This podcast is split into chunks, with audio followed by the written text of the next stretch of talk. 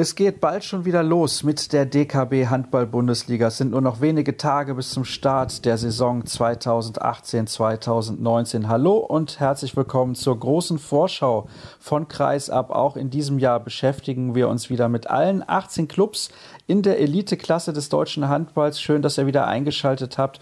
Und ihr kennt das ja. Es gibt sechs Sendungen mit je drei Mannschaften. Heute starten wir mit den Metropolen im Osten. Dort sprechen wir über den SC Magdeburg, über die Füchse Berlin und den SC DHFK Leipzig. Und leider aus Zeitgründen ist es mir nicht möglich, wie im Vorjahr auch 18 Spieler von den jeweils 18 Clubs zu befragen. Das seht ihr mir bitte nach. Aber organisatorisch ist das nicht immer ganz so einfach. Aber ich denke, es wird dennoch in diesem Jahr sehr, sehr interessant. Ich habe es gesagt, wir starten mit dem SC Magdeburg und ich begrüße eine neue Expertin bei uns in der Sendung, nach wie vor von der Volksstimme. Sie heißt Anne Toss. Hallo Anne.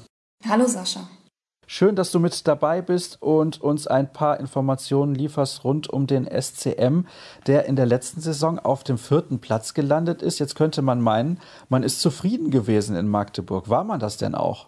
Also ich denke, im Großen und Ganzen war man das auch. Es war eine zufriedenstellende Saison, wenn man die Bundesliga-Tabelle anguckt, auf jeden Fall.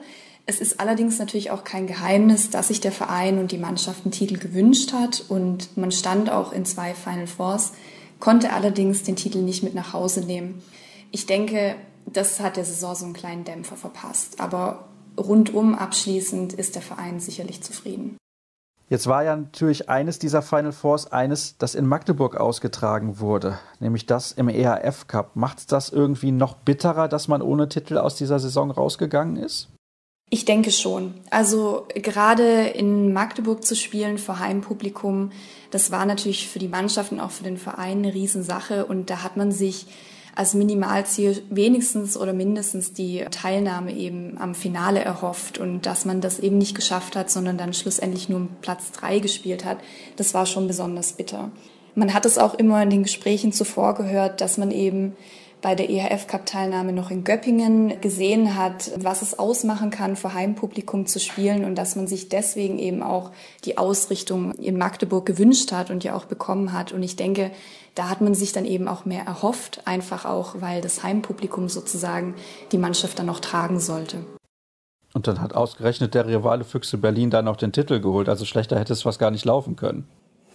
Ja, das war natürlich ja besonders bitter für das Magdeburger Publikum. Aber ich denke mal, das ist auch eine Sache, wenn man ein Turnier ausrichtet, dann muss man damit rechnen, dass das passieren kann. Nichtsdestotrotz, für viele Magdeburger war das natürlich, sage ich mal, der Super-GAU. Glaubst du, der Druck war auch zu hoch, vor heimischer Kulisse unbedingt gewinnen zu wollen, nachdem man ja kurz zuvor dann auch die Chance vertan hatte, den DHB-Pokal zu holen? Das ist auf jeden Fall ein Punkt, der eine Rolle gespielt hat. Also ich denke, da lastete schon ein unheimlicher Druck auf der Mannschaft. Allein deswegen, weil man wusste, DHB-Pokal, es hat nicht gereicht mit dem Titel. Das war jetzt sozusagen die letzte Chance, die Saison zu krönen. Und da meinte auch Bennett Wiegert, der Trainer, in den Gesprächen danach, wir hatten einfach Angst äh, zu verlieren, sind eigentlich an uns selber gescheitert. Und vielleicht war da einfach der Druck, sozusagen der, der Rucksack, den die Mannschaft mit sich getragen hat, zu groß. Und hat sie dann eben daran gehemmt, ihr wahres Gesicht zu zeigen und einfach so zu spielen, wie sie es ja davor in der Bundesliga-Saison getan haben. Jetzt muss man sagen, peu à peu hat ja, du hast gerade ihn angesprochen, der Trainer Bennett Wiegert die Mannschaft in jeder Saison bisher verbessert. 2015 im Dezember hat er übernommen, ein paar Monate später hat er direkt den Pokalsieg mit seiner Mannschaft erreicht und ich muss sagen, er ist ja immer noch ein sehr, sehr junger Trainer, 36 Jahre alt. Also ich habe den Eindruck, Bennett Wiegert und der SCM, das passt einfach. Ja, der Eindruck ist sicherlich richtig. Also Bennett Wiegert hat sich das ja zum Ziel gesetzt, den Verein und die Mannschaft kontinuierlich zu verbessern. Deswegen war es für ihn auch so ein kleiner Dämpfer, dass man eben in dieser Saison dann mit 50 zu 18 Punkten abgeschlossen hat und nicht sozusagen anhand der Punkte noch eine Verbesserung gesehen hat. Also er setzt sich immer eine Weiterentwicklung zum Ziel und ja, hat das, denke ich, bisher auch immer gut gemeistert. Und er hat es gemeistert mit einem Kader, der ja fast unverändert in die neue Spielzeit geht. Ich möchte aber, bevor wir über den einen Abgang und über den einen Neuzugang sprechen, noch mal kurz darauf zu sprechen kommen, wie es aussieht, was die Führungspersönlichkeiten angeht in dieser Mannschaft. Ich glaube, das ist immer auch Thema gewesen, insbesondere weil man eben zweimal bei einem Final Four mit dabei war und weil man vielleicht auch das ein oder andere Spiel hinten raus in der Liga nicht mehr erfolgreich bestreiten konnte, obwohl man sagt, der Kader ist sehr, sehr stark besetzt. Fehlt denn deiner Meinung nach dieser eine Akteur, der immer stets vorangeht? Das ist eine sehr gute Frage und für mich persönlich schwierig einzuschätzen. Wenn man mich jetzt wirklich nach meiner persönlichen Meinung fragt, würde ich sagen, ja. Es ist teilweise so, und das ist auch, ja, eigentlich so das Credo von Bennett Wiegert, dass die Mannschaft, das Kollektiv über allem steht. Also es ist ganz selten, dass er eine Einzelperson wirklich hervorhebt. Das gehört einfach zu seinem Denken dazu dass für ihn die Mannschaft und die Mannschaftsleistung immer im Vordergrund steht und er einzelne Akteure eigentlich nicht hervorheben möchte. Das trägt natürlich auch so ein bisschen dazu bei, dass man ja eine Führungspersönlichkeit vermisst. Also ich hatte zum Beispiel nach dem gescheiterten Halbfinale im DHB-Pokal mit Christian O'Sullivan, der der Kapitän von dem SCM ist, gesprochen, der dann aber auch meinte, er sei eigentlich in seiner Rolle allein als Kapitän jetzt nicht gefordert gewesen, Beziehungsweise es gäbe noch genug weitere Spiele auch im Kader, die dann die Diskussion eben mit dem Team suchen und da Gespräche führen. Das glaube ich ihm auch, dass es da einige Akteure gibt, die da sicherlich Verantwortung übernehmen und vorangehen. Allerdings fehlt vielleicht wirklich so ein klarer Führungsspieler, der dann auch in eben diesen extrem wichtigen Spielen die Mannschaft nochmal versucht, ja, aufzurütteln und da voranzugehen und die Teamspieler mitzureißen. Wäre so ein Kandidat nicht eigentlich der Kreisläufer, Seko Musa, weil der ist jemand, der auf jeden Fall vorangehen kann. Ich weiß nicht, ob ihm eventuell die sprachlichen Fähigkeiten dafür fehlen. Wie gut sein Deutsch ist, kann ich sehr, sehr schwer einschätzen. Aber so von seinem Auftreten auf dem Feld ist er eigentlich dafür ein bisschen wie gemacht. Aber auf der Kreisläuferposition triffst du natürlich auch nicht die Entscheidungen, was die Spielzüge angeht und so weiter. Das ist ein bisschen schwierig. Ja, denke ich auch. Also Selko Musa hat sicherlich das Potenzial, auch von seiner Ausstrahlung her. Er ist ja hinten auch Abwehrchef und managt da das Team sehr gut. Allerdings, ob er sich wirklich so als Führungsperson in der Mannschaft etabliert hat, da muss ich sagen, bin ich auch aufgrund der kurzen Zeit, die ich die Mannschaft jetzt erst betreue, überfragt und kann da ehrlich gesagt keine klare Antwort dazu geben. Gut, dann kommen wir wie eben schon angekündigt, zu den Abgängen und zu den Neuzugängen. Das geht jetzt beim SCM relativ schnell, denn tatsächlich nur ein Akteur hat den Verein verlassen und nur einer ist neu dazugekommen. Nicht mehr mit dabei ist Nemanja Selenovic. Der spielt jetzt bei Frisch auf Göppingen. Ist das ein Verlust, dieser Abgang? Ich denke, aus menschlicher Sicht gesehen ist es ein Verlust. Selenovic war ein sehr geschätzter Spieler, der vor allem aufgrund seiner Fähigkeit, sich wirklich in jedes Spiel enorm reinzuhängen, da einfach voll reinzugehen und alles zu geben, das hat man sehr geschätzt. Ich denke allerdings, dass aus spielerischer Sicht ja, Lagergren diese Rolle sehr gut ausfüllen kann. Da hast du den Neuzugang schon angesprochen, nämlich Albin Lagergren, der kommt von IFK Christianstad aus Schweden, einer Mannschaft, die in den letzten Jahren regelmäßig in der Champions League gespielt hat und dort auch oft einen guten Eindruck hinterlassen hat. Hast du ihn in der Vorbereitung schon sehen können? Glaubst du, er wird diese Rolle besser ausfüllen können als sein Vorgänger? Ich habe ihn in der Vorbereitung schon gesehen. Natürlich kam er sage ich mal, hier in Magdeburg an. Und ja, die Fans und auch das Publikum haben natürlich gedacht, er würde jetzt sofort hier einschlagen. Er braucht natürlich auch Zeit, sich erstmal zurechtzufinden, auch sich in das Team zu integrieren, was ja auch logisch ist. Und ich fand jetzt am vergangenen Wochenende beim Klaus Miesner Turnier in Ilsenburg hat er mit seine beste Leistung gezeigt, hat wirklich auch im Rückraum Akzente gesetzt und ich persönlich würde sagen, das sieht sehr gut aus und ist auf einem guten Weg. Also ich denke durchaus, dass er da auf der rückraumrechten Position eine Verstärkung für den SCM ist. Siehst du ihn denn schon vor Metz Christiansen, der ja, wie ich finde, ein sehr, sehr solider Spieler ist? Das ist ein Spieler, der selten herausragt, aber ist auch ein Spieler, der eigentlich nie richtig schlechte Leistungen bringt. Das ist richtig und das macht es auch so schwer für mich, das einzuschätzen. Metz Christiansen spielt, wie du schon gesagt hast, eigentlich immer solide, hat aber auch nie oder nicht in aller Regelmäßigkeit diese Spiele, wo man wirklich sagt, er war der Schlüsselspieler. Und da denke ich, kommt es wirklich drauf an, wie Lagergren sich in der Bundesliga hier zeigt, wie er sich präsentiert, ob er dann eventuell nicht doch die Nase eben vorne hat. Ich gucke übrigens gerade mal so auf die Zahlen des SCM in der vergangenen Saison und sehe bei den Einsätzen 34, 34, 33, 33, 34, 34. Also das ist schon sehr, sehr auffällig. Der SCM leidet fast gar nicht unter Verletzungssorgen. Schon erstaunlich. Ja, das stimmt. Sie sind wirklich in der vergangenen Saison von großen Verletzungen, abgesehen jetzt von Lukas Mertens, der sich dann das Kreuzband noch gerissen hat, verschont geblieben. Ich denke, ja, einerseits ist es einfach eine gute Steuerung, was eben das Training auch angeht, was die Belastung der Spieler angeht. Sicherlich kommt da auch immer eine Portion Glück dazu oder gehört da auch dazu. Aber im Großen und Ganzen, ja, ist es auf jeden Fall etwas, von dem der SCM auch profitiert hat in der vergangenen Saison. Ist der Club da irgendwie speziell aufgestellt, dass man einen eigenen Athletiktrainer hat, dass man da mehr gemacht hat auch als in der Vergangenheit? Es gibt einen eigenen Athletiktrainer, der die Mannschaft betreut. Allerdings, ich kann jetzt ja aufgrund der Erfahrung nicht sagen, ob da mehr gemacht wurde oder weniger als in der vergangenen Saison. Ich weiß aber, dass Trainer Bennett Wiegert, dass er da ein großes Augenmerk drauf hat und ja, da auf jeden Fall dran interessiert ist, seine Spieler immer so lange wie möglich und auch so fit wie möglich eben zu halten. Man sieht ja, das zahlt sich auf jeden Fall aus. Also das finde ich sehr, sehr bemerkenswert. Weiß ich gar nicht, ob mir das dann jetzt in den nächsten Tagen dann auch bei den Gesprächen mit deinen Kollegen noch auffallen wird, dass eben da die Spieler quasi gar nicht verletzt sind. Dann kommen wir zur ersten sieben und auf den Außenpositionen ist es beim SCM relativ eindeutig. Auf der linken Seite ist Matthias Musche gesetzt und auf der anderen Seite auf rechts außen Robert Weber, der ja auch in dieser Saison sein 2000. Bundesligator erzielen könnte. Das zeigt ja auch, welche Qualität er seit vielen, vielen Jahren für den SCM auf die Platte bringt. Dann haben wir auf der Spielmacherposition Marco Besjak auf halb links, Michael Darmgard über die halbrechte Position haben wir zuletzt schon diskutiert eben in der Sendung und Seko Musa am Kreis. Ja, dann ist die Frage, wie sieht es eigentlich zwischen den Pfosten aus? Dario Quenstedt oder Yannick Grehn? Eigentlich ist das immer so eine 50-50-Geschichte. Ja, und ich denke, das wird es auch weiterhin bleiben. Also es ist meistens so, dass da Bennett Wiegert ja recht kurzfristig entscheidet, wen er ins Tor dann stellt. Und Dario Quenstedt und Yannick Grehn schenken sich meiner Meinung nach von der Leistung her recht wenig. Also das ist da wirklich immer dann ja von wirklich von der Einschätzung von Bennett Wiegert abhängig, wer an dem Tag eben die beste Form hat.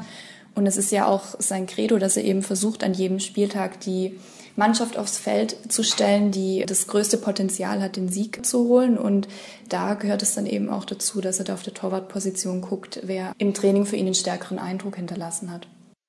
Und um das noch zu komplettieren, wenn Michael Darmgard dann in der Defensive das Feld verlässt, kommt meistens Piotr Chabkowski auf die Platte und ersetzt ihn dann der Pole, der sich, glaube ich, einigermaßen ordentlich eingefunden hat. Also offensiv ist er limitiert, aber in der Defensive klappt das eigentlich mit ihm und Musa da in der Abwehr relativ gut. Ja, das ist auf jeden Fall so. Also da hatte Bennett Wiegert auch die wenigsten Bedenken, dass das nicht funktionieren könnte, da natürlich Rabkowski auch schon als Champions League-Sieger da einiges vorzuweisen hat und seine Rolle da gut ausfüllt, was die Abwehr betrifft. Du hast es auch schon angedeutet, im Angriff spielt er deutlich weniger. Jetzt in der Vorbereitung hat er da mehr Spielanteile bekommen, was aber auch mit dem Verletzungsstand im Team zusammenhängt, da Michael Damgard ja zurzeit noch ausfällt. Und ich denke, da wird man sehen, wie er sich entwickelt. Für Bennett Wiegert ist es so ein bisschen immer auch ein Zwiespalt, denn er sagt selber, lässt er ihn im Angriff spielen, merkt er, dass hinten in der Abwehr die Konzentration ein bisschen flöten geht. Da er selber auch ein Anhänger davon ist, seinen Spielern Rollen zuzuteilen und Piotr da eben in der Abwehr sozusagen als Abwehrchef seine Rolle auch ausfüllt, muss man sehen, inwiefern er da dann im Angriff tatsächlich Akzente setzen wird als Alternative eben für Michael Damger. Was hat denn Darmgard? Wird er noch länger ausfallen? Das ist eine gute Frage und da gibt es relativ wenig Informationen darüber. Also es ist wohl so, dass er sich in der Sommerpause eine Behandlung in Dänemark unterzogen hat an seinem Knie. Er hat da schon längere Zeit Probleme. Es hängt wohl mit einer Reizung der Patellasehne zusammen.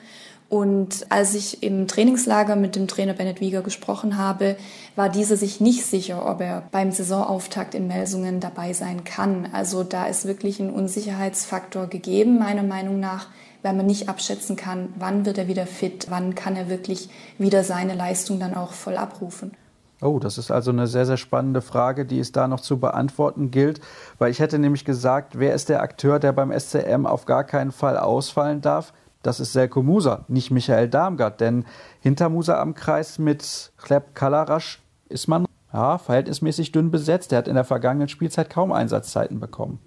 Ja, da gebe ich dir voll recht und ich denke, das ist auch die Position, wo der SCM eventuell noch erwägt, nachzuverpflichten, weil man da wirklich das Risiko sieht, dass Selko Musa einfach im Dauereinsatz ist, sowohl hinten als auch vorne. Da natürlich auf seinen Positionen auch ein recht hohes Verletzungsrisiko vorliegt und man hat den Unsicherheitsfaktor auf jeden Fall erkannt. Hätte deshalb natürlich auch Moritz Preuß vom Gummersbach gerne schon diese Saison im Team gehabt. Das hat jetzt nicht funktioniert. Deswegen gebe ich dir da recht, Musa ist einer der Akteure, der auf keinen Fall ausfallen darf. Jetzt hat sich da natürlich im Rückraum auch noch, eben wie bereits angesprochen, mit der Verletzung von Michael Darmgard ein weiterer Problemfall entwickelt. Man muss da jetzt wirklich abwarten, wie der SCM darauf reagiert. Meiner Meinung nach werden sie aber in irgendeiner Weise darauf reagieren müssen. Warten wir mal ab, was sich da noch tut auf dem Transfermarkt. Ist ja auch nicht leicht, zu diesem Zeitpunkt noch gute Akteure zu verpflichten. Ja, was denkst du denn? Was hat sich der SCM, zumindest intern, was man nach außen sagt, ist immer noch ein anderer Schnack, denn für Ziele gesetzt? Die Mannschaft hat erst vor kurzem ein Ziel bekannt gegeben, an dem sie sich wird messen lassen müssen. Und zwar ist es, einen Titel zu gewinnen. Also ob es jetzt in der Bundesliga, im Pokal oder im EHF Cup sein wird, sei dahingestellt. Aber sie haben eben sich vorgenommen, aus diesen drei Chancen, die sie wieder haben, diesmal auch einen Titel mitzunehmen.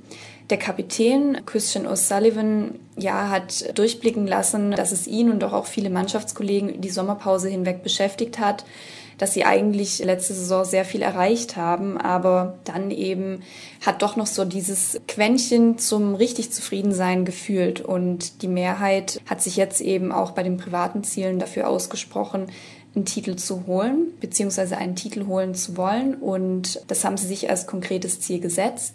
Ich denke, dass sie da durchaus realistisch rangehen und wissen, dass es in der Liga sehr schwer wird, da auf dem ersten Platz zu landen. Aber im Pokal und im EHF Cup rechnen sie sich durchaus wieder Chancen aus. Ja, das ist durchaus ambitioniert und mal auch erfrischend offensiv, denn in der Regel hält man sich ja mit solchen Zielen in der Öffentlichkeit relativ zurück.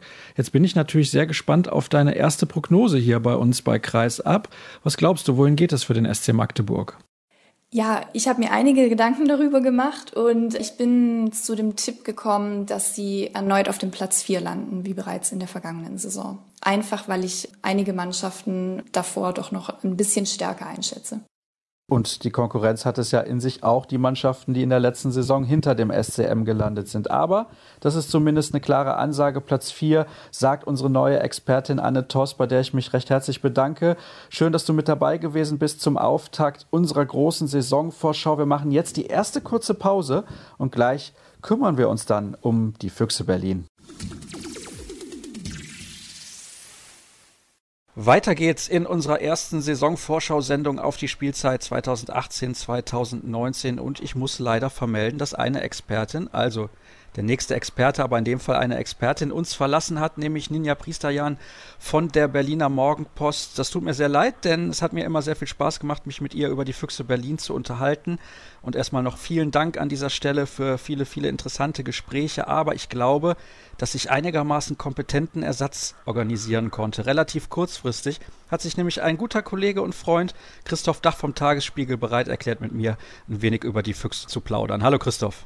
Hallo Sascha, grüß dich ich habe es gesagt, kompetent. Ja, also ich erwarte von dir natürlich klare Ansagen und ich bin schon gespannt auf deine Saisonprognose, aber wir gucken natürlich zunächst mal zurück auf die vergangene Saison der Füchse. Platz 3 ist es am Ende geworden. Ich finde, es war eine bärenstarke Saison dieser Mannschaft. Es war auf jeden Fall eine starke Saison, natürlich gekrönt vom ERF Cup Sieg auch noch in Magdeburg beim alten Erzrivalen. Das wussten sie schon auch zu feiern und das haben sie sich auch zum damaligen Zeitpunkt wirklich verdient, weil die mit einer wirklich überschaubaren Mannschaftsstärke gerade in den letzten drei, vier Saisonwochen unterwegs waren, weil es so viele Verletzte gab. Das war schon ziemlich beeindruckend, gebe ich dir recht. Und zur Bundesliga gebe ich dir auch recht. Dritter Platz, na klar, beste Platzierung der Vereinsgeschichte. Die waren vorher schon mal Dritter, aber das deckt sich dann sozusagen. Aber da glaube ich, im Nachhinein betrachtet, war da vielleicht sogar ein bisschen mehr drin. Ich will jetzt gar nicht das Wort Meisterschaft in den Mund nehmen, aber wenn man guckt, wie eng die Bundesliga letztes Jahr zusammen war, glaube ich, mit ein bisschen weniger Verletzten wäre da vielleicht sogar ein bisschen mehr drin gewesen, aber das ist dann ja mal auf hohem Niveau.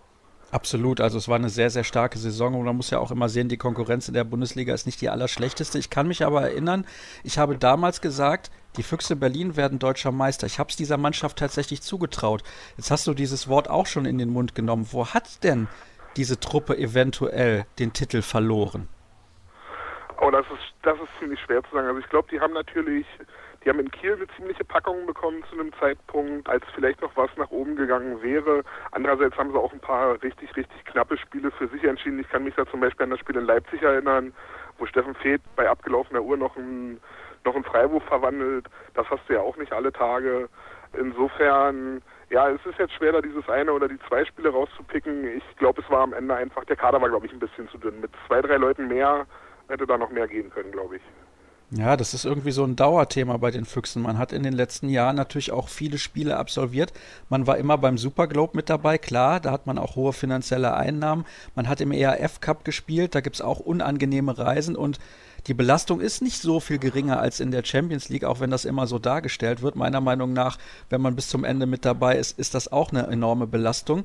Hat man da vielleicht mal auch was getan bei den Füchsen, dass die Verletzungsprobleme ein bisschen zurückgehen? Wobei bei Kreuzbandrissen ist das immer relativ schwer zu kontrollieren, ist ja klar. Also es gab Lehren, die sie aus der vergangenen Saison gezogen haben, in der sie teilweise mit, also ich kann mich an Spieler erinnern, ich glaube nach Kiel, was ich gerade erzählt habe, sind die mit zehn oder elf Leuten gefahren, also sprich fast ohne Wechselmöglichkeiten. Eine Lehre der Saison war auf jeden Fall, dass sie in diesem Jahr zum ersten Mal auch ein ausgewiesenes Athletik- und Lauftrainingslager gemacht haben. Also das war eine Woche in der die wirklich auch, glaube ich, keinen Ball in die Hände bekommen haben, um eben im athletischen und im physischen Bereich gut gewappnet in die Saison zu gehen. Das war ein großes Thema in den letzten Jahren, gebe ich dir total recht, na klar.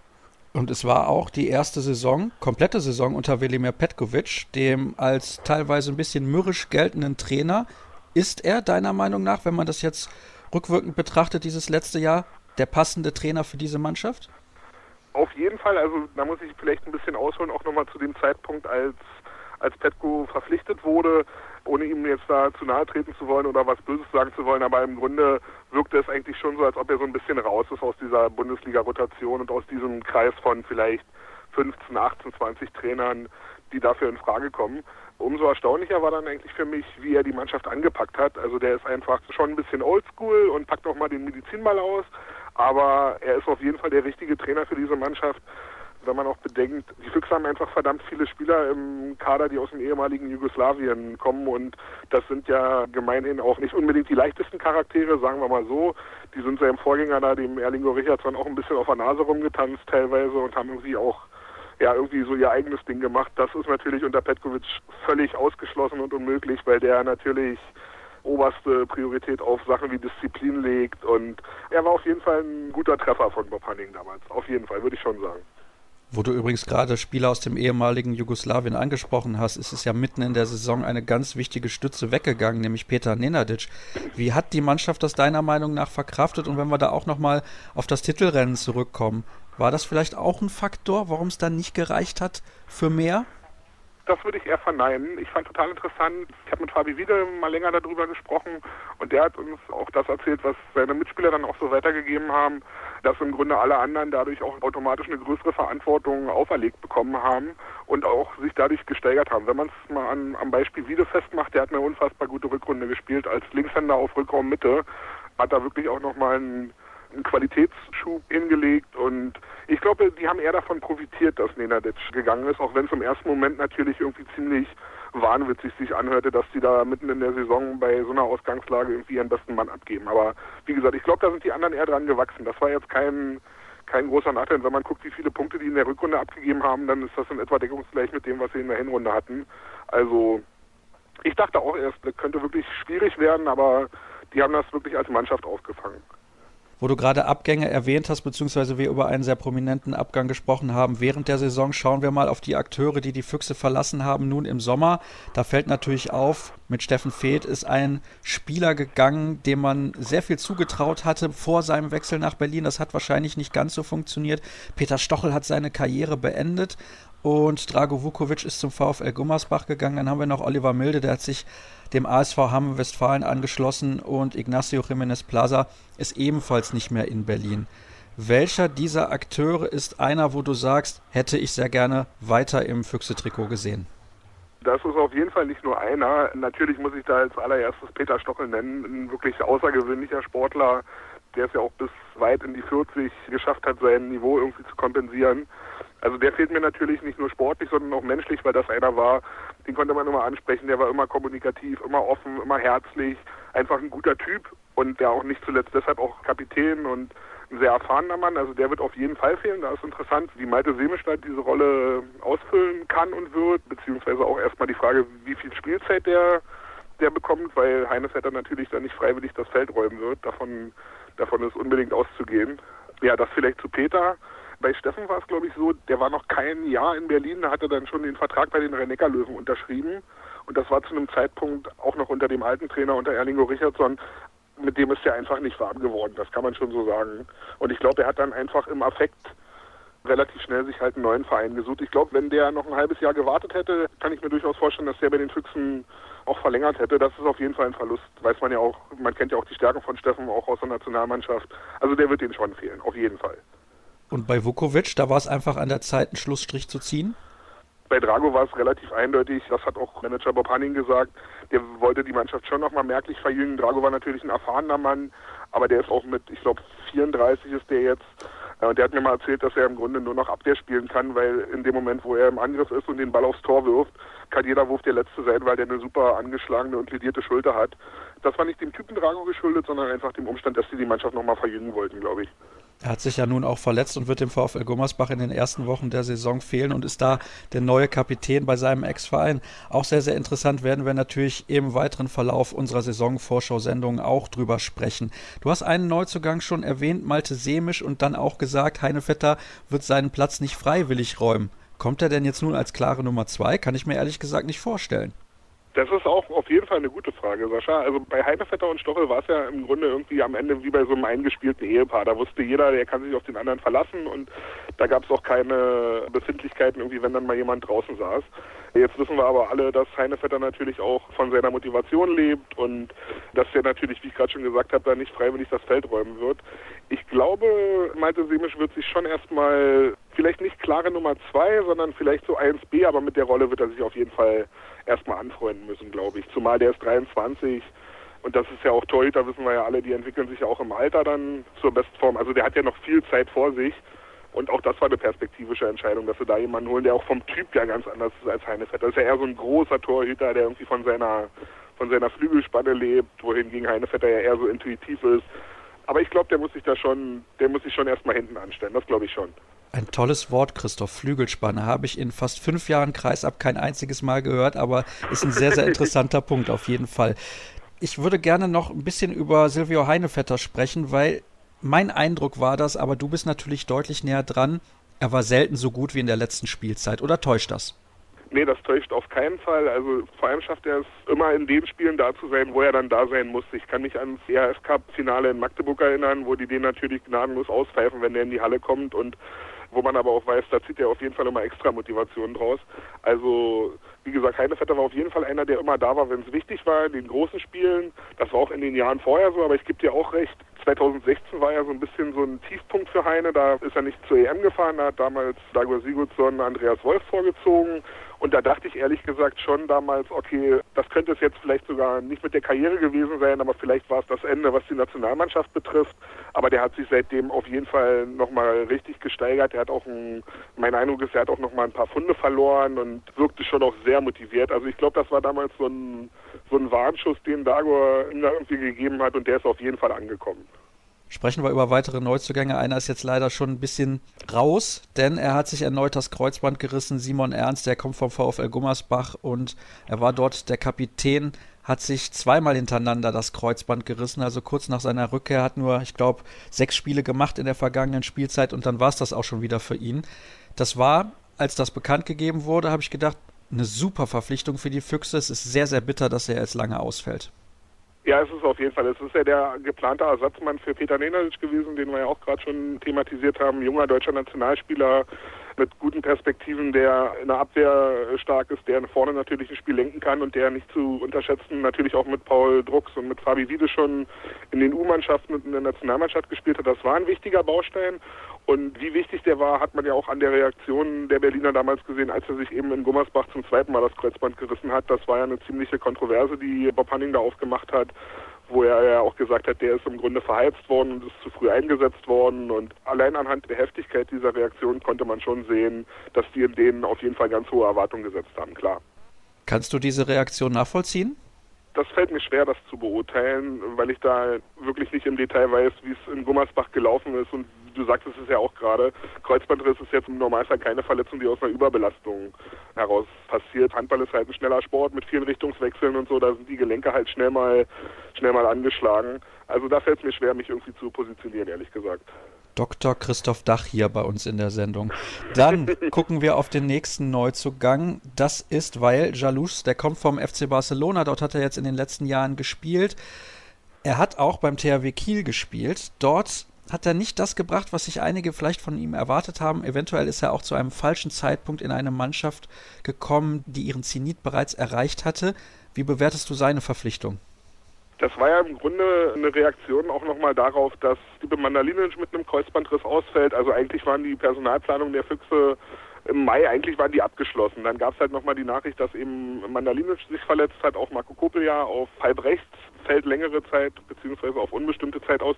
Insofern war es eher eine Reaktion. Das war jetzt nicht so, dass der Transfer lange geplant war. Trotzdem glaube ich, dass ihm da ein ganz guter Coup gelungen ist. Ich meine, dass der irgendwie ein bisschen Handball spielen kann, muss klar sein, wenn der in Barcelona gelandet ist. Und ich glaube, die Füchse haben auch in den letzten Jahren immer ganz gute Erfahrungen mit Leuten gemacht, die sie aus Barcelona geholt haben. Allen voran natürlich Ica Romero, der in Berlin relativ schnell zu einer Kultfigur und auch zu einem sportlich unersetzlichen Faktor geworden ist. Ein Jahr später kam dann Konstantini Grupulo, damals bester Kumpel von Ica, der auch drei gute Jahre hatte, der ihn auch beim DHB-Pokalsieg 2015 im Finale mit einer sehr guten Leistung da den Pokal gesichert hat. Also ich glaube, das ist so ein bisschen auch mit einer Historie verbunden, dass die immer ganz gute Erfahrungen gemacht haben mit Leuten, die aus Barcelona kamen. Was erwartest du dir vom jungen Dänen Jakob Holm auf Rückraum links? Gute Frage. Wenn man sich mal die Statistiken anguckt, dann sieht man, der war in Dänemark in der dänischen Liga, die ja vor guten und stark ausgebildeten Talenten nur so wibbelt, war der, glaube ich, Dritter in der Torschützenliste letztes Jahr. Und dänischer Nationalspieler ist ja auch schon ein Qualitätsmerkmal für sich. Ich glaube, also das wird auf jeden Fall interessant sein. Auch das war ja eher eine Reaktion. Gleiche Nummer wie bei Jalous, das war eine Reaktion darauf, dass eben viele Leute auf unbestimmte Zeit ausfallen. Auf jeden Fall kann ich sagen, dass die Füchse große Erwartungen in ihn setzen und dass er da den Rückraum auf jeden Fall auch noch verstärken soll. Der ist jetzt nicht physisch extrem stark, der sieht eher normal gebaut aus, sage ich mal. Ich glaube, das ist auch einer, der so von seiner Spielintelligenz lebt, als von seinem Körper und von seinem Wurf. So ein bisschen wie wir. Ganz genau, ja. ja. Absolut. Dann kommen wir zu einer weiteren Position, wo, glaube ich, die Füchse große Erwartungen haben. Und zwar handelt es sich da um die Kreisläuferposition. Das war in den letzten Jahren meiner Meinung nach bei den Füchsen immer so. Defensiv hatten sie gute Kreisläufer, in der Offensive hat es gehapert. Jetzt haben sie Milajo Masenic verpflichtet, der kommt von Vardar Skopje und das ist definitiv ein Offensivkreisläufer. Auf jeden Fall. Also ich habe den in einem Testspiel gesehen, die Füchse haben gegen Neuruppin getestet, das ist ein Verbandsligist, hat jetzt nicht die ganz große Aussagekraft, aber der ist natürlich erstmal eine physische Erscheinung, wenn der in die Halle kommt, also der stand neben Jakov Gujun und war jetzt nicht schmaler und auch nicht kleiner. Auf jeden Fall eine Erscheinung und sicher, du hast auch total recht, die Füchse hatten immer Kreisläufer, die eher defensiv stark waren. Im letzten Jahr hat sich Johann Koch so ein bisschen noch in den Vordergrund gespielt, das war auch ein Leihspieler, der im Grunde für eine halbe Saison kommen sollte und sich dann aber auch gut reingekniet hat und reingearbeitet hat. Aber Masedic wird, davon ist schwer auszugehen, das wird der erste Mann am Kreis sein in dieser Saison. Ganz klar, auf jeden Fall. Und das führt uns dann zur ersten sieben, also Masenic am Kreis auf den Außenpositionen, höchstwahrscheinlich Hans Lindberg und Kevin Struck, wobei Matthias Sachisson natürlich auch eine sehr, sehr gute letzte Saison hingelegt hat, aber dann in der Schlussphase vor allem auf der halbrechten Position. Das hat er teilweise überragend gelöst, das muss man wirklich sagen. Dann haben wir Fabian Wiede und Paul Drucks. Bei Paul Drucks ist immer die Frage, auf welcher Position wird er denn nun eingesetzt werden? Über Silvio Heinevetter im Tor müssen wir nicht sprechen. Dann haben wir eben halb links und Rückraum Mitte. Ich habe da Fragezeichen. Welche Antworten hast du für mich? Ja, gute Frage auch wieder, Sascha. Ich glaube, das ist noch nicht so ganz klar, wo Paul da spielen wird. Wie gesagt, normalerweise war ja Simon Ernst für die Mitte vorgesehen, dann hast du eine relativ klare Struktur. Dann ist es klar, wenn der da wäre, dann würde Paul halb links spielen. Aber dadurch, dass halt auch sowohl Paul Drucks als auch Fabi Wiede in der Mitte spielen können, gibt es da ganz, ganz viele Varianten. Und ich glaube, das ist auch ein Punkt, über den sich Rina Petkovic freuen wird, wenn er da variieren kann und wenn er da vielleicht auch mal außergewöhnliche Formationen aufs Feld schicken kann. Aber da fällt es mir auch schwer, mich festzulegen und zu sagen, der spielt jetzt da und der spielt jetzt da. Du hast natürlich ein paar klassische Shooter. Jalous wird halb links spielen, Koplea wird halb rechts spielen, wenn er wieder fit ist. Aber ansonsten sind die da sehr flexibel und, und können da wirklich auch viele Sachen ausprobieren und testen. Jetzt bin ich sehr gespannt. Wohin geht's denn nun für die Füchse in der neuen Spielzeit? Was sagst du? Ja, gute Frage. Dago Sigurdsson hat sich ja geäußert. Der war mit der japanischen Nationalmannschaft in Potsdam zu Gast. Sie haben hier ein Trainingslager gemacht und der hat sich dann natürlich auch nochmal über seinen alten Verein geäußert und hat ja auch gesagt, dass er es in absehbarer Zeit auf jeden Fall für möglich hält, dass die Füchse mal, mal vorne reingehen und auch wirklich mal um die Meisterschaft mitspielen. Ich glaube, die entscheidende Frage wird sein, wie stark ist der THW in dieser Saison. Die haben jetzt zwei sehr durchwachsene Jahre hinter sich, in denen die so viele Punkte abgegeben haben wie sonst in fünf, sechs Spielzeiten. Flensburg muss man natürlich nochmal genau betrachten. Die haben auch einen großen personellen Aderlass hinnehmen müssen ich glaube, wenn es gut läuft bei den Füchsen, wenn sie verletzungsfrei bleiben und wenn sie einen guten Start erwischen, dann kann das schon mit ein bisschen Glück kann es vielleicht reichen, um in den Meisterschaftskampf einzugreifen. Und ich kann mich noch erinnern, das erste Interview, das ich mit Wilimir Petkovic geführt habe, als er ganz neu in Berlin war, da hat er auch ganz unverblümt gesagt, Ziel muss es irgendwann sein, mit den Füchsen um die Meisterschaft mitzuspielen. Also es ist jetzt auch nicht so, dass das von außen an die rangetragen wird, das kommt auch von innen, dass sie das so klar formulieren. Du darfst gerne eine Platzierung nennen. Okay, ich sage optimistisch Platz 3 am Saisonende. Okay, dann sind wir sehr gespannt, ob es der wieder werden wird. Ich muss zum Abschluss natürlich fragen, bist du zufrieden mit deinem Debüt hier bei Kreisab? Ja, absolut, natürlich. Alles gut. Wir sind uns ja auch nicht zum ersten Mal irgendwie über den Weg gelaufen. Wir kennen uns ja schon von ein paar Turnieren. Insofern weiß man ja auch, was einem erwartet. Nee, alles cool, Sascha. Alles bestens. Das freut mich sehr. Und wir sehen uns dann ja allerspätestens bei der Weltmeisterschaft im Januar in Berlin wieder. Da freue ich mich schon sehr drauf. Das soll es gewesen sein mit allen Informationen rund um die Füchse Berlin. Eine Pause gibt es noch in der heutigen Ausgabe und gleich geht es dann weiter mit dem SC DHFK Leipzig. Nach zwei Neulingen in der ersten Sendung zur Saisonvorschau 2018-2019 begrüße ich nun jemanden, der schon lange mit dabei ist. Er sitzt in Leipzig und schreibt für die Volkszeitung. Hallo an Matthias Roth. Ja, hallo Sascha. Wir sprechen über den SCDAFK, der zweimal hintereinander den achten Platz belegt hat. Aber wenn ich ehrlich bin, Matthias, hatte ich das Gefühl, in der letzten Saison mit deutlich weniger Euphorie als in dem Jahr davor. Ja, das ich glaube, das Gefühl, das täuscht vielleicht auch ein bisschen. In der letzten Saison muss man natürlich sehen, es ist das erste Jahr nach Christian Prokop gewesen. Wir hatten diese Konstellation, dass André Haber bis Ende des Jahres den Trainerjob gemacht hat, dann der Übergang auf Michael Biegler ging. Das musste man natürlich immer ein bisschen abwarten. Haber hat das sensationell gemacht. Biegler hatte am Anfang sehr viel Pech mit verletzten Spielern. Da hat es dann zu seinem Antritt etwas in den Ergebnissen geruckelt. Das war vielleicht so ein leichter Dämpfer auch bei den Fans, aber insgesamt die Euphorie in der Halle war eigentlich nicht so, wie es sich von außen möglicherweise angefühlt hat. Du hast gesagt, die Zuschauer sind nach wie vor sehr euphorisch gewesen, wenn ich das jetzt richtig interpretiere. Ist denn der Zuschauerschnitt ein bisschen angestiegen? Wenn ich es richtig im Blick habe, ist es sogar ein bisschen gesunken. Aber man muss natürlich immer dabei sehen, dass ein ganz starker Nachbar gleich gegenüber von der Halle sich immer stärker ausbreitet, das ist RB Leipzig. Und es gibt einige Leute, die doppelt gehen, die zum Fußball und zum Handball gehen.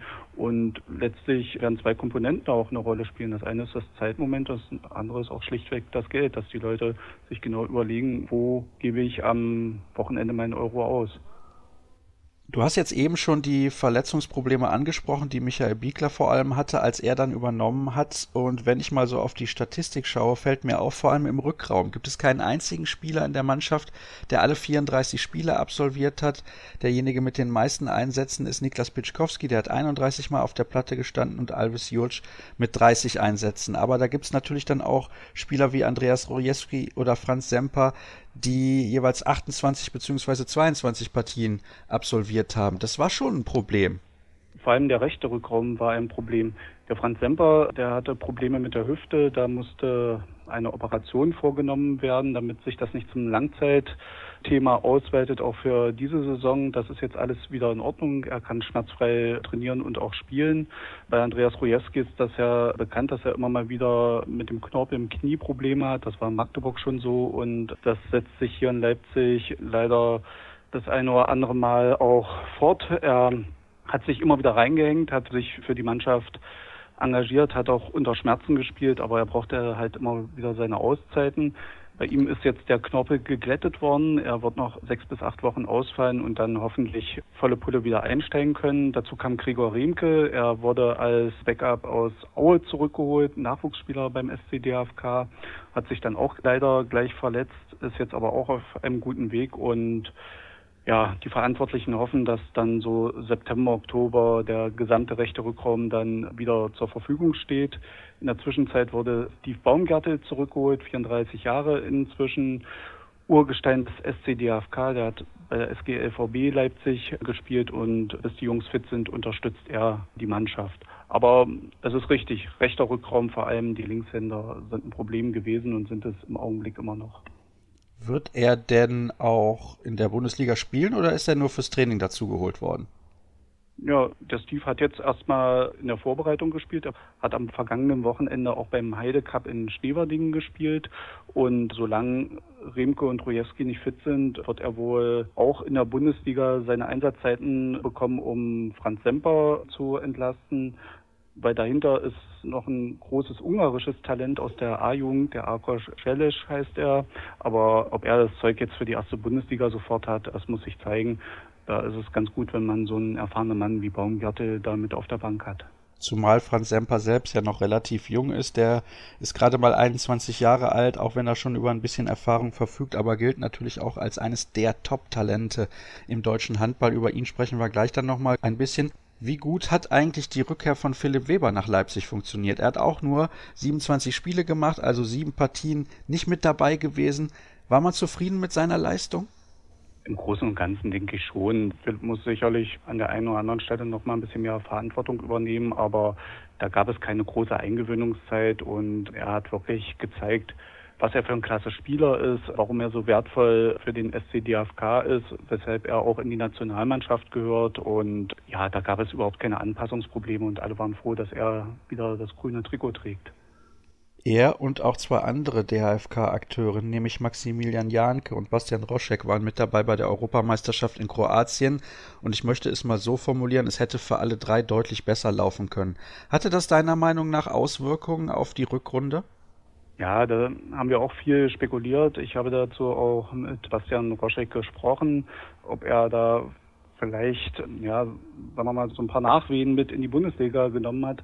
Er verneint das natürlich, aber wenn man beide Spieler kennt, auch Max Janke, das sind Sportler, die auch viel nachdenken, die sich einen großen Kopf machen über ihr Spiel, über das Spiel der Mannschaft. Und ich kann mir schon vorstellen, dass im Unterbewusstsein da am Anfang ein bisschen was geblieben ist. Zumal wenn man die mediale Betrachtung sich anschaut, das hat sich ja am Anfang auch viel auf diese beiden Spieler fokussiert. Der Roschik kann es nicht in der Nationalmannschaft, Max Janke da hart kritisiert worden. Wenn man es bei Lichte betrachtet, war es eigentlich Kritik an Christian Prokop, weil er seine beiden Spieler da aus Leipzig mitgebracht hat und sie da, glaube ich, auch einen recht schweren Stand als Neulinge in der Nationalmannschaft hatten. Also ich kann es mir schon vorstellen, dass so im Unterbewusstsein ein bisschen was geblieben ist, aber die Spieler haben das, glaube ich, für sich jetzt erstmal abgehakt und bieten sich weiter an, hoffen sicher auch nochmal eine Chance zu bekommen, aber im täglichen Training und auch im Spiel ist die Nationalmannschaft, glaube ich, nicht das Hauptthema, was beide bewegt. Vielleicht noch ein Wort zu Philipp Weber. Er hat ja eine kleine Pause, ist nach Japan nicht mitgenommen worden. Vielleicht auch nochmal eine Maßnahme vom Prokop, um den Philipp ein bisschen anzustacheln im Vorfeld der WM. Aber wer ihn kennt, der ist ehrgeizig, der ist selbstbewusst, ähm, der will und der wird sich meiner Meinung nach jetzt auch in der Hinrunde wieder ins Nationalteam reinwerfen und auch sicher bei der WM mit dabei sein.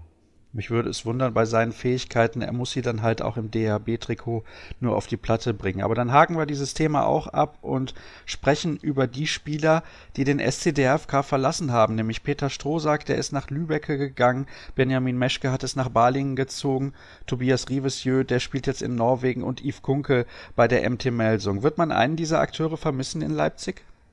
Naja, vermissen wird man eigentlich alle schon, weil menschlich waren sie natürlich überragend. Zum einen, was ihr Standing in der Mannschaft betrifft, zum anderen aber auch, was ihre Beliebtheit bei den Fans angeht. Gehen wir die vier kurz durch. Peter Strohsack hat sich immer reingehängt, hat seine Leistung auch meist gebracht, wenn er eingesetzt wurde. Hier, denke ich, war der Grund erst so ähnlich im Vergleich zu Lukas Cicala. Da wollte der Trainer nochmal ja, vielleicht ein bisschen mehr aus der Position rauskitzeln. Bei Yves Kunkel war es ja nicht so, dass der SCDFK ihn nicht behalten wollte. Er hat einfach ein sehr gut dotiertes Angebot aus Melsungen bekommen. Was man so hört, will er dort das Dreifache verdienen. Ich weiß nicht, ob es stimmt, aber zumindest ein paar Scheine werden schon oben drauf gekommen sein. Und ja, so ein junger Mann mit seinen Fähigkeiten hat das natürlich zum Denken angeregt und am Ende hat er sich für Melsungen mit der Perspektive auch, um internationale Plätze zu spielen, ja, hat er sich dafür entschieden. Ja, Benjamin Meschke, ich glaube, da wollte der Trainer nochmal noch mehr Robustheit am Kreis haben und auch den Kreisspieler stärker in der Abwehr einsetzen. Und deshalb hat sich wohl Michael Biegler dann am Ende auch für Gebala aus Polen entschieden, der die deutsche Bundesliga aus Magdeburger Zeiten bestens kennt. Ja, beim Fans war Benjamin Meschke natürlich die Ikone. Die sind da sehr traurig, dass er weg ist, aber ich glaube, der Marcel Gebala wird da ganz schnell seine Leistungen bringen und da auch ein Zugpferd werden für die Zuschauer, die ihn dann gern sehen wollen.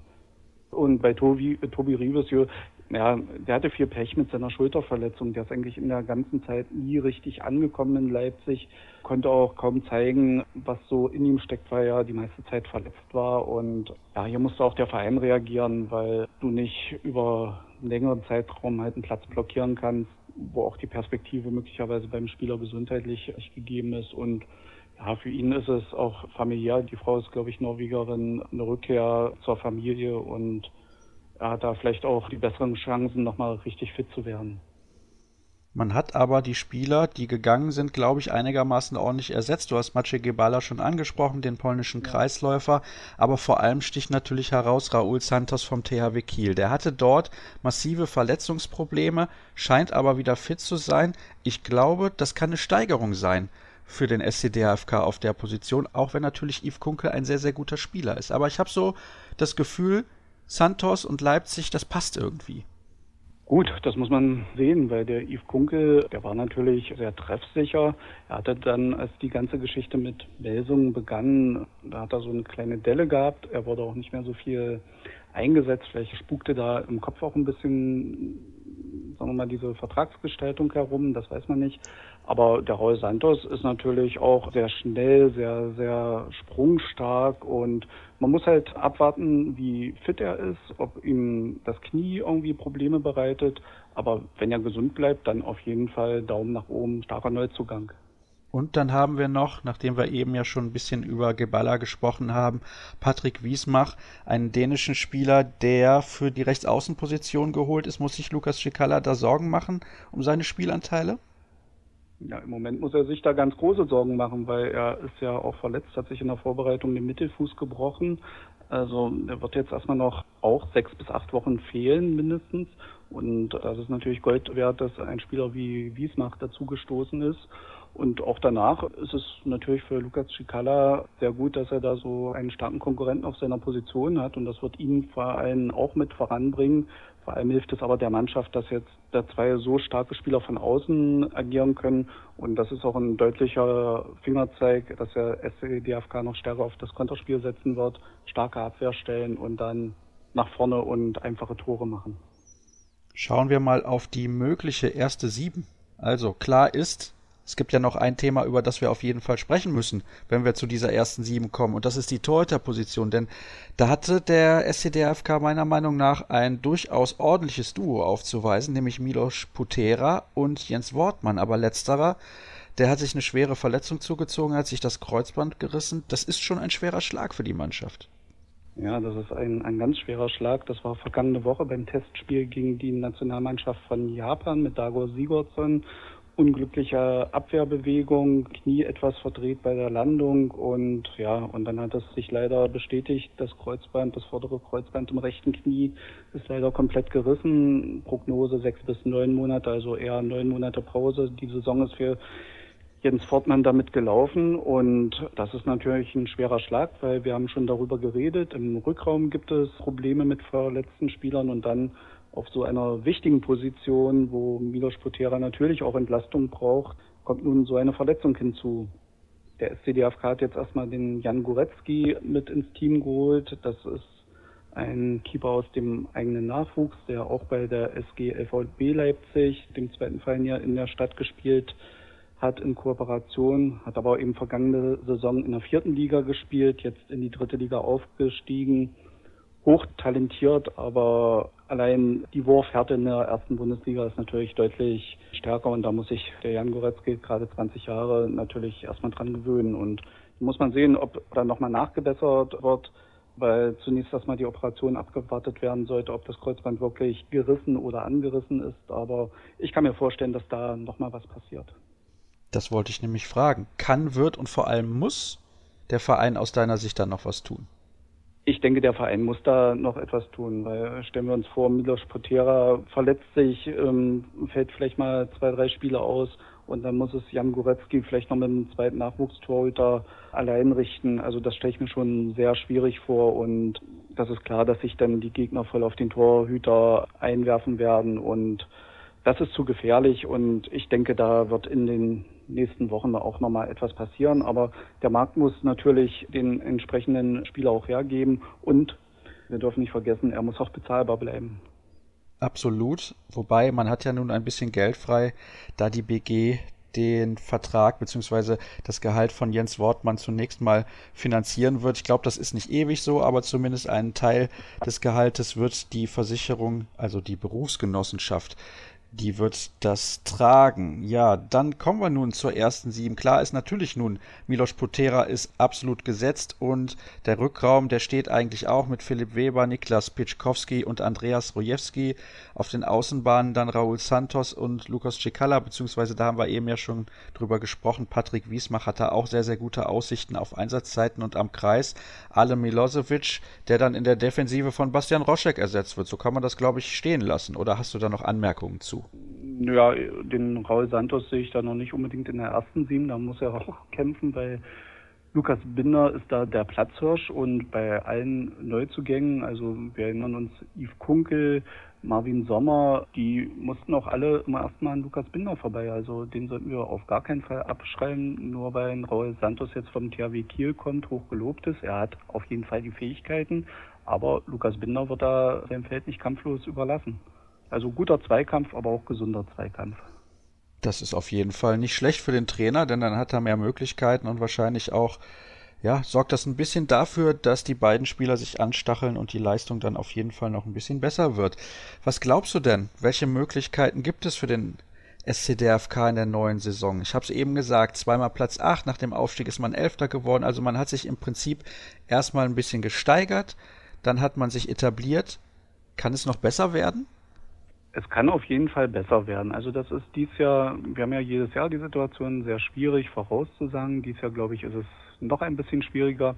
Beim SCDFK, wenn wir jetzt erstmal bloß auf die Mannschaft selbst schauen, wird viel darauf ankommen, wann der Kader wieder komplett ist, wann alle fit sind, wann Michael Biegler wirklich auch die Auswahl hat, Positionen doppelt besetzen zu können und nicht am Ende die Verletztenliste dann maßgeblich die Aufstellung beeinflusst. Dann kann der SCDFK natürlich auch nochmal eine Rolle spielen Richtung Platz 7, Platz 6 zu schauen. Aber wenn man natürlich die ganzen anderen Teams mal ansieht, da sind massive Verstärkungen nochmal passiert. Also sagen wir mal die ersten vier, fünf mit Kiel, Rhein-Neckar-Löwen, Füchsen, Flensburg und dahinter dann sicher auch Magdeburg und Melsungen. Ja, ich glaube, die sind einfach eine Nummer zu groß. Man muss Hannover mit im Blick haben und dann ist man ja schon ganz, ganz schnell wieder in dem Bereich Platz 8 der es in den letzten Jahren war. Aber man muss gucken, wie spielen sich die anderen Teams ein mit ihren neuen Spielern, wie ist da die Verletzten-Situation, greift alles ineinander. Also da sind ganz viele Unbekannte. Ich hoffe, dass es ein Stück weiter nach oben geht, aber man muss es natürlich nicht bloß am Tabellenplatz festmachen. Eine gewisse Konstanz sollte reinkommen. Der SCDFK stand immer in der Abwehr super. Ich glaube, im Angriff ist da ein bisschen Nachholbedarf. Da war die Torquote nicht ganz so prall im vergangenen Jahr. Wenn sich die Mannschaft da steigert, ist das auch ein Erfolg und dann ist es am Ende auch egal, ob es der siebte oder sechste oder achte Platz ist. Also Entwicklung nicht unbedingt nur am Tabellenplatz festmachen. Du weißt allerdings, Matthias, hier bei uns muss man sich festlegen. Welcher Platz wird's denn so? Zumindest grob. Na gut, dann lege ich mich mal positiv fest, dass es eins hochgeht, Platz sieben. Ich glaube, mehr ist in der kommenden Saison noch nicht drin. Wunderbar. Ich sage auch an dich recht herzlichen Dank. Und das war's dann auch mit der ersten Sendung, also mit der ersten Vorschau auf die neue Spielzeit hier bei Kreisab. Wir sind sie durchgegangen, die Mannschaften aus dem Osten, aus den Metropolen, nämlich den SC Magdeburg, die Füchse Berlin und jetzt zum Abschluss noch den SCD HFK Leipzig. In zwei Tagen gibt's schon wieder die nächste Sendung. Dann kümmern wir uns unter anderem also nicht unter anderem, wir kümmern uns um die MT Melsung, die HSG Wetzlar und die Rhein-Neckar-Löwen. Bis dahin bekommt ihr trotzdem noch alle Informationen, die ihr sucht unter facebook.com slash kreisab, bei Twitter at kreisab.de und bei Instagram unter dem Hashtag kreisab. Das war's für heute. Bis in zwei Tagen dann. Tschüss.